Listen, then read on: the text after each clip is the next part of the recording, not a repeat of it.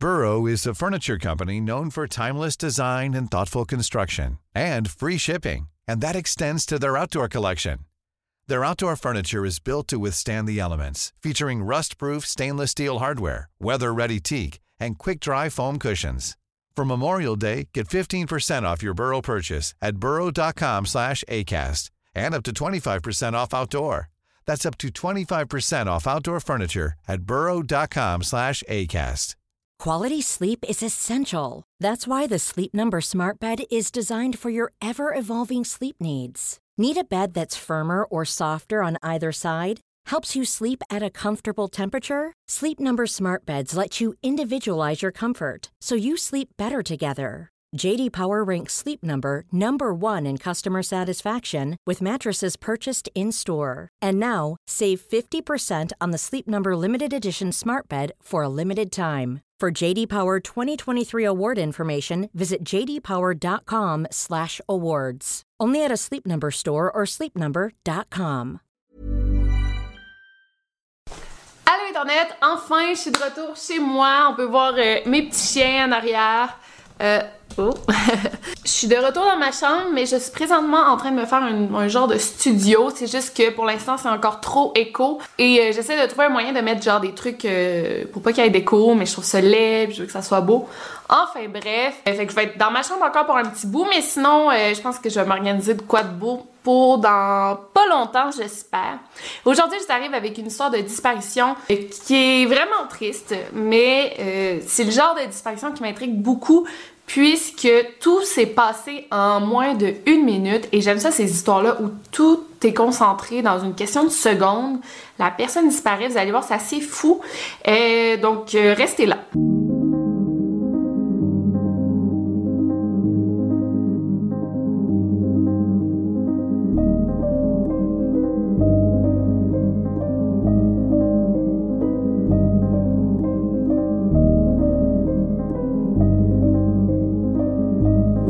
Podcast Over and Out.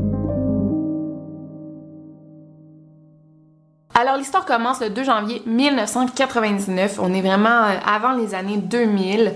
Euh, ça se déroule à Mesa en Arizona. La petite Michael Biggs de 11 ans est avec sa mère et sa petite sœur Kimber à la maison. Il est 17h40 quand euh, les jeunes filles entendent le camion à crème glacée au coin de la rue. Il n'y a rien de plus euh, années 90 que ça. Euh, T'entends la petite musique du camion à crème glacée ou du camion à glace, là, je sais pas comment vous dites en France, et tu sors dehors pour aller t'acheter une crème glacée. Donc c'est ce que les petites filles ont fait, ils ont demandé euh, un peu de monnaie à leur mère, ils sont allés au coin de la rue pour aller s'acheter euh, une crème glacée. Elles sont allées au coin Toltec Street et El Moro Avenue.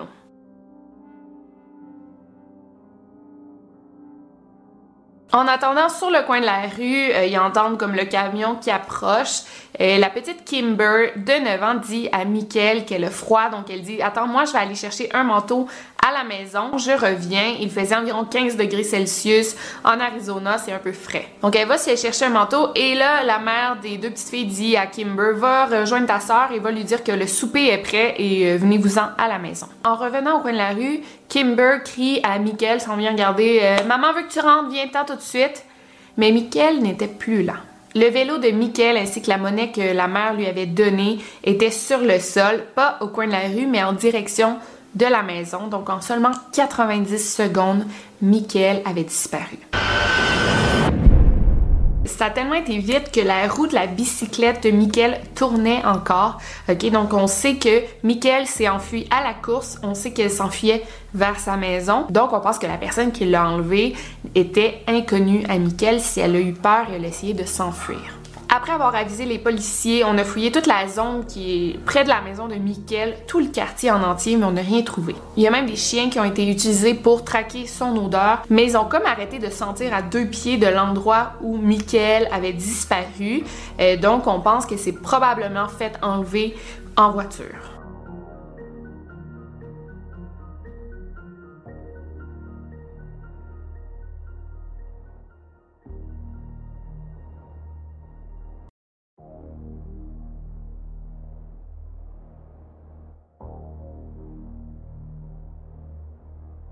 Et en 30 minutes, il y avait déjà des hélicoptères dans le ciel à la recherche de la jeune Michael. Donc ça s'est vraiment, vraiment fait vite. Euh, pour une fois, là, on sait que les policiers ont pris la disparition de Michael au sérieux. Et ils n'ont pas attendu comme 48 heures, comme on voit parfois dans des cas de disparition. Et c'est assez fou parce que toutes les maisons du quartier ont été fouillées avec l'approbation des propriétaires, évidemment. Euh, il y a seulement un homme qui a refusé qu'on fouille sa maison. C'était pas un suspect. J'imagine qu'il avait ses raisons. Écoute, t'es pas obligé d'ouvrir ta porte aux policiers surtout s'ils n'ont pas de mandat. Mais euh, vraiment, ils ont fouillé toutes les maisons du quartier sans rien trouver. Il y a quelques voisins qui ont dit avoir aperçu un Jeep de couleur cuivre inconnu près de la maison de Michael au moment de sa disparition. Euh, on a retrouvé le Jeep en question, mais le conducteur n'était pas un suspect non plus. Donc, vous voyez, il n'y a presque aucune piste à suivre. C'est vraiment difficile dans ce temps-là. Donc, plus les recherches avançaient, euh, plus les pistes étaient rares, sauf qu'une fois, les parents de Michael ont reçu un email d'une personne anonyme qui disait avoir tué la petite Michael Biggs.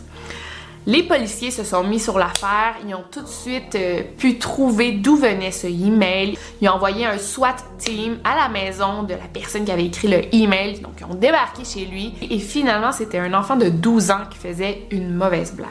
Il n'y a vraiment aucun endroit que les policiers n'ont pas fouillé, les lacs, les dépotoirs, le désert, ils ont vraiment vraiment vraiment vraiment tout fouillé. You guys even followed leads from psychics. That's how desperate you were to find this girl. We don't know if they're psychics. We don't know if it's somebody that wants to give us information and kind of lead us into the direction of where McKill may be. They may have been involved in it, so I'll go look. How many leads do you think you have tracked down in these past 10 years? Well over 10,000, I would say.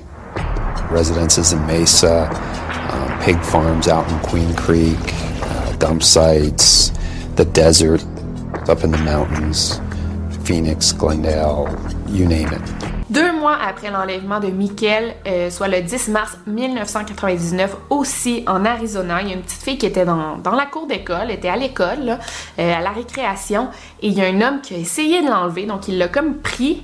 Et la petite fille, elle a tellement crié, elle s'est tellement débattue que l'homme a eu peur, il a dit ok ça marchera pas, il s'enfuit en courant. La petite fille a aidé les policiers à faire un portrait robot de l'homme qui avait essayé de l'enlever. Elle l'a vraiment fait comme il faut. Elle avait encore la mémoire très vive. On a fait un portrait robot qui a été distribué.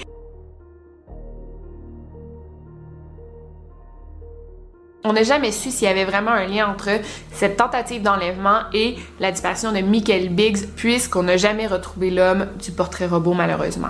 Ensuite, une autre piste intéressante, euh, c'est l'un des voisins euh, qui était un suspect assez important dans l'affaire, un homme du nom de Dee Blalock qui habitait dans la même rue que Michael Biggs. C'est un homme qui était handyman, donc un peu un homme à tout faire et un jardinier. Il y avait beaucoup de contrats dans le, dans le voisinage.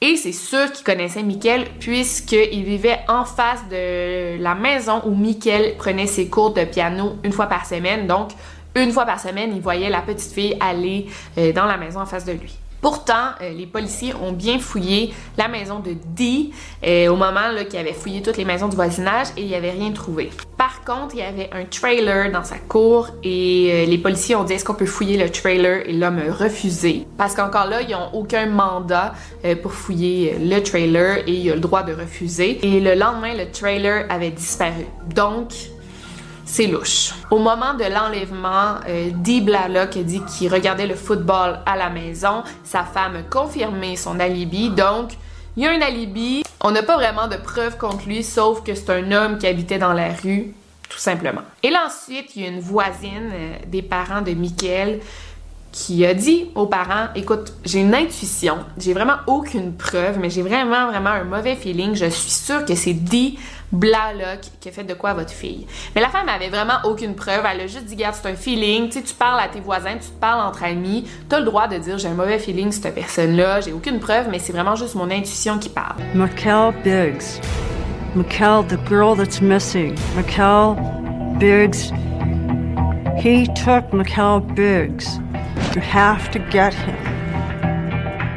Quand Dee a appris ce que la voisine disait sur lui, il est allé chez elle, il est entré par effraction, il l'a battu très très violemment. Il l'a même violée, ok, comme pour la punir de ce qu'elle avait dit. Donc évidemment, suite à ça, les policiers ont recommencé à avoir de plus gros doutes sur cet homme. Ils ont comme reposé des questions pour confirmer son alibi, mais à chaque fois qu'ils lui posaient des questions sur Michael ou ce qu'il faisait la journée de son enlèvement, il arrêtait de répondre, ok, il voulait plus du tout répondre. En fouillant un peu plus sur lui, on s'est rendu compte que sa femme, donc la femme de Dee, était très très soumise. Donc à chaque fois que son mari lui disait de faire quelque chose, elle le faisait. Et la journée de l'enlèvement de Michael, il avait demandé à sa femme d'aller lui faire un sandwich. Elle est allée lui préparer, elle lui a amené dans le garage où il regardait le football. Lorsque sa femme est allée lui porter son sandwich au garage, l'homme a ordonné à sa femme de stay away, donc de rester loin de lui. Donc la femme peut pas dire qu'est-ce que son mari faisait au moment de l'enlèvement de Michael, puisque lui était dans le garage, elle, était dans la maison, fait qu'il y a comme plus vraiment d'alibi. En plus de ça, faut savoir que Dee Blalock a un lourd passé criminel. Il y a eu trois arrestations pour agression sexuelle, enlèvement et attouchement sur des enfants. Donc, il y a ce passé-là. Il n'y a pas d'alibi la journée de l'enlèvement de Michael, donc ça devient un grand suspect dans l'affaire, surtout encore là qui habitait dans la même rue. Après avoir agressé sa voisine, euh, Dee Blalock a écopé de 187 ans de prison, donc la prison à vie. Lui, sa défense, c'est qu'il y avait une double personnalité, donc il se rappelle pas d'avoir commis les crimes qu'il a commis, mais on n'a jamais pu prouver s'il y avait une maladie mentale ou non. Les parents de Michael sont même allés visiter Dee en prison. Il a jamais avoué avoir fait quoi que ce soit à Mickaël, mais eux, ils ont vraiment un feeling que c'est lui le coupable. Euh, c'est encore là juste une intuition, malgré le fait qu'il a jamais avoué rien. Sinon, le développement le plus récent dans l'histoire, c'est le 14 mars 2018, donc ça fait vraiment pas longtemps. Il y a une femme qui s'est fait payer avec ce billet.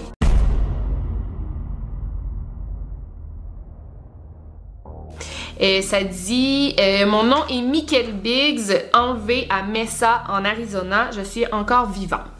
Donc c'est extrêmement troublant, mais le nom de Michael est pas appelé comme il faut. En fait, il est appelé avec seulement un L et Michael, c'est deux LE. Donc, euh, je pense pas que ça soit vrai, surtout que c'est un canular très très facile à faire. Là. Tu fais juste écrire ça sur un billet et t'espères qu'à un moment donné, quelqu'un retrouve le billet, comme dans le cas de Johnny Gosh. On n'a jamais su si c'était lui qui avait écrit euh, euh, Je suis encore en vie. Je me dis, si c'était Michael, elle aurait appelé un son nom correctement. Peut-être qu'elle était pressée, mais elle aurait pas écrit euh, Je suis de Mesa en Arizona si elle était pressée. Et il y avait encore beaucoup de place sur le billet. C'est pas comme si elle manquait de place. Donc, je doute vraiment de la véracité euh, de cette trouvaille. On a analysé le billet pour euh, des empreintes digitales. Peut-être qu'on aurait pu retrouver des empreintes de Michael sur le billet, surtout qu'on a la technologie pour le faire. Mais malheureusement, on n'a pas pu relier le billet à Michael. Le billet a été imprimé en 2009, donc 10 ans après l'enlèvement de Michael. On a analysé l'écriture du billet, on a essayé comme de le comparer à l'écriture de Michael, mais à l'époque, elle avait 11 ans, là, elle aurait 21 ans. Euh, donc, c'est difficile à dire, vraiment. Qui sait? Donc, c'est tout pour cette histoire. C'est assez fou parce qu'à l'époque, euh, j'ai lu qu'il y avait des prédateurs sexuels qui se promenaient en auto et qui faisaient jouer comme sur un haut-parleur de la musique de camion à crème glacée, comme pour attirer tous les enfants dehors. Ça serait une très bonne technique. Est-ce que c'est ce qui est arrivé à Mickel? On le sait pas. Mais euh, ben, on n'a jamais su s'il y avait un camion de crème glacée dans le coin. D'ailleurs, tous les hommes qui possédaient des camions crème glacée à cette époque en Arizona ont été interviewés. Je pense même qu'il y en a un qui a perdu son travail. C'est vraiment triste parce qu'on s'est mis à accuser plein de personnes. Et ce qui est encore plus triste, c'est que c'est les seuls éléments qu'on a sur sa disparition. Mais je trouve ça important d'en parler. Surtout que Michael, aujourd'hui, elle aurait 31 ans. Euh, je pense que si elle était encore vivante, euh, on l'aurait retrouvée, surtout à cet âge-là. Mais bon, hein, c'est fou, hein? Il y a tellement d'histoires que les personnes sont captives, genre pendant 20 ans, que c'est difficile de dire. Donc j'aimerais savoir qu'est-ce que vous en pensez. C'est une vidéo relativement courte, mais euh, c'est des histoires courtes. Écoutez, j'aimerais tellement avoir plus de preuves, mais c'est la réalité. On fait avec qu'est-ce qu'on a. Si vous avez aimé cette histoire, laissez-moi un gros thumbs up. N'oubliez pas de me suivre sur Instagram et Twitter pour des indices en exclusivité. Et sinon, on se revoit très bientôt pour une nouvelle vidéo. D'ici là, n'oubliez pas de garder l'œil ouvert. Over and out.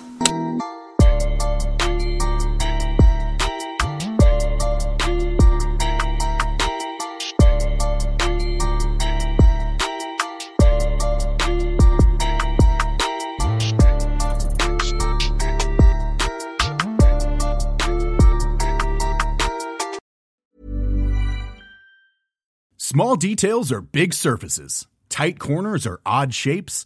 Flat, rounded, textured, or tall. Whatever your next project, there's a spray paint pattern that's just right. Because Rust new Custom Spray 5 in 1 gives you control with five different spray patterns. So you can tackle nooks, crannies, edges, and curves without worrying about drips, runs, uneven coverage, or anything else. Custom Spray 5 in 1. Only from Rust